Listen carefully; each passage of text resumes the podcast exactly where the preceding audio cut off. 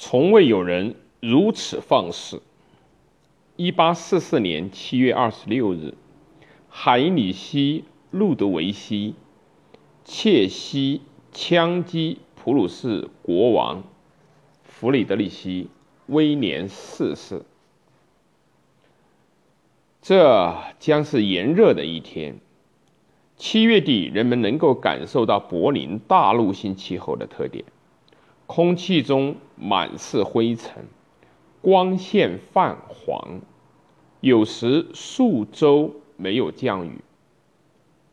一大早，工人们就脱掉了夹克，解开了衬衫的扣子，套着挽具的马匹，喘着粗气，令这一天。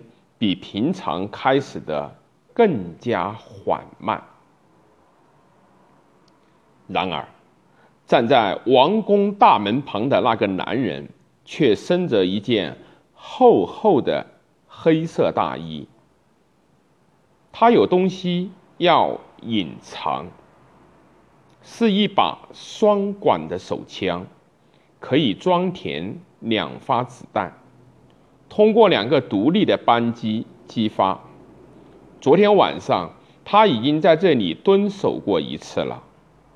当时碰到一位身着黑裙、要向国王递交请愿书的女士。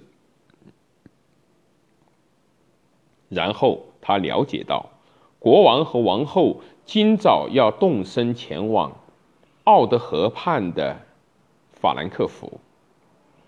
这个五十多岁的男人身形匀称，脸部的轮廓清晰，气质高贵，黑色的头发被精心分出了数路。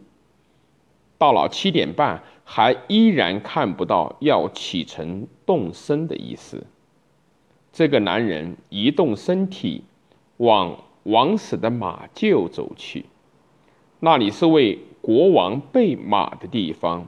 他在那里获悉国王八点准时出发，于是他又回到了王宫大门处。等待的时间很煎熬，终于空马车行驶过来了。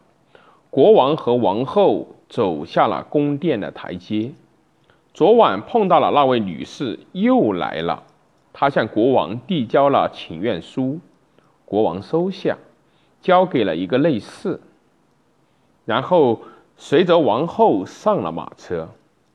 这个时候，这个名叫海里希·路德维希·切西的男人迈步走向马车，掏出手枪，朝着国王的胸口连开两枪。一开始，在硝烟之中。人们什么都看不见。当烟雾散去，国王随身安抚王后，而切西被众人包围、责骂、殴打，直到警方和军方的人赶到，将他逮捕。国王对受到惊吓的王后说：“这个男人只是开了个玩笑。”然后起身，面向众人，用通俗的柏林语喊道：“孩子们，我没事儿啊。”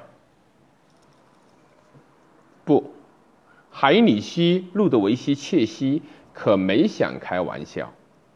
普鲁士的国王弗里德里希·威廉四世是德国美因河以北最具权势的人物，切西想近距离的射杀他。此前的一天，切西让人给他照了张银版的相片，也就是照相技术的前身，叫银版。照片上的他，他摆出了一副英雄的派头，左手放在心口，右手右臂像一位胜利者一样高高的举起。今天的袭击者。会制作认罪视频，但当时的技术还没有这么发达。这个切西究竟意欲何为？肯定不是政变，这应该是为了捍卫尊严而进行的谋杀行为。因为海因里希·路德维希·切西感觉国家深深地伤害了他作为公民的尊严。作为牧师之子的他，是达莫湖区斯托尔科小镇的镇长。他同上级机关矛盾不断，后者图清净，索性就把他给罢免了。切西却不想忍气吞声，他向几乎所有的机构，并最终向国王递交了呈文，却都无果而终。当他终于明白罢免令无法改变的时候，他就决定诉诸武力，枪杀国王。切西被关押在斯潘道，在那里被判处死刑。这样的判决主要是因为他坚持自己有理，从未悔过。是的，在死刑判决之后。他甚至拒绝提出赦免的申请，让国王颇感意外。这本是政府以儆效尤的计划：先判切西死刑，然后再赦免他，这样就可以向人们展示出国家对于个人生死的绝对权利。但切西并不配合，最终据说弗里德里希。威廉四世饱含泪水签署了判决书。十二月十四日，死刑。弗里德里希·威廉四世打心底里想要赦免袭击者这件事，很有可能属实。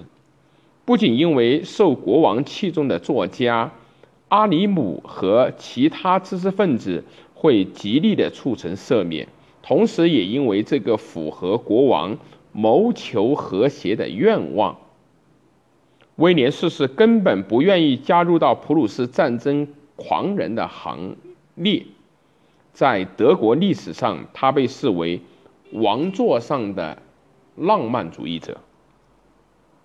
所以，这些标签都让我们更加容易接近事实的真相。一切还要从弗里德里希·威廉身为王储时试读男爵弗里德里希·傅凯撰写的骑士小说开始。这个生活在急速工业化时代的君主，其实最想生活在理想中童话般迷人的世界里，在这个世界里面。基于上帝愿望建立的社会秩序统治一切，人民和政府不是通过法律，而是借由爱和忠诚联系在一起。威廉梦想的东西被人们称为德国理想。然而，一个建立在个人关系和文化价值上的国家，同新兴的工业资本主义是不可融合的。就像他不能够同拥趸日增的国家社会主义共存一样，国王在追求极致社会和谐这一愿望推动下而做出的设想，日益显得不切实际。仅在艺术和文化领域，国王还是可以实现自己的想法。科隆大教堂在停工几个世纪之后，终于要完工。这要感谢国王的热情投入，毕竟没有什么比一个哥特式大教堂更能够体现出神兽世界秩序下的中世纪的设想。国王命人在波茨坦建造了今天看来哈维尔河畔最漂亮的宫殿和花园，和平的教堂。菊园宫、夏洛特宫、伯恩斯泰特皇家庄园、普菲斯特山上的贝尔维戴尔城堡等，紧邻和平花园的马尔利花园因其和谐美丽而成为19世纪后半叶别墅花园的典范。人们始终可以自由地进入这些皇家花园。国王希望在清晨散步的时候能够碰到臣民，可以向他们打招呼。1844年的枪击事件，仅是对弗里德里希·威廉四世眼中健康世界的首次袭击。完全将这位君主带回现实的是1848年3月的大革命。此前几年的时间被人们叫做“前三月时代”，是有原因的。到处都酝酿着不满的情绪，骚乱的阴影已有征兆。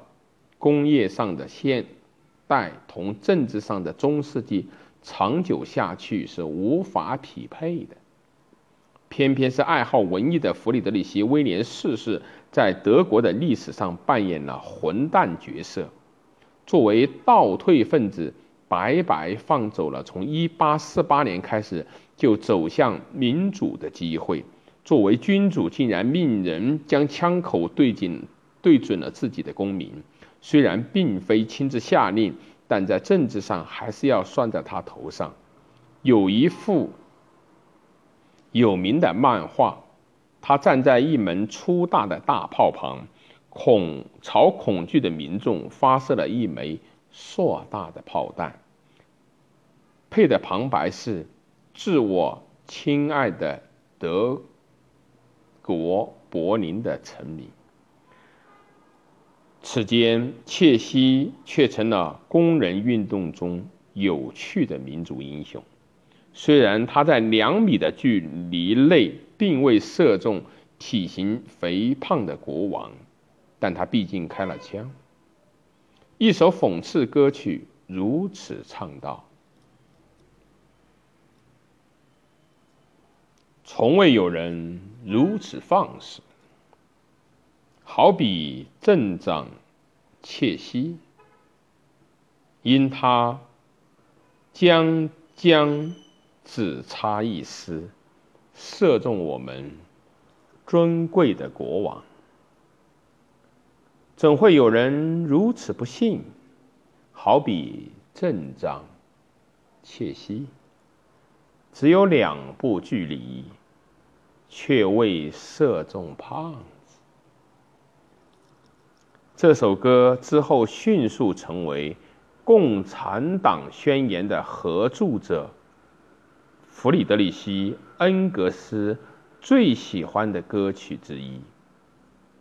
今天，切西为尊严谋杀未遂，或许只是历史的注脚，但背后还隐藏着更多的信息：对道德制高点的坚定信念。加上自我风格化的愿望，或许使切西成为了第一个现代恐怖分子。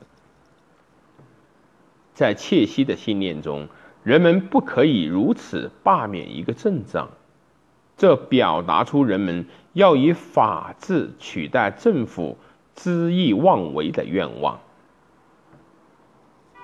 四年之后。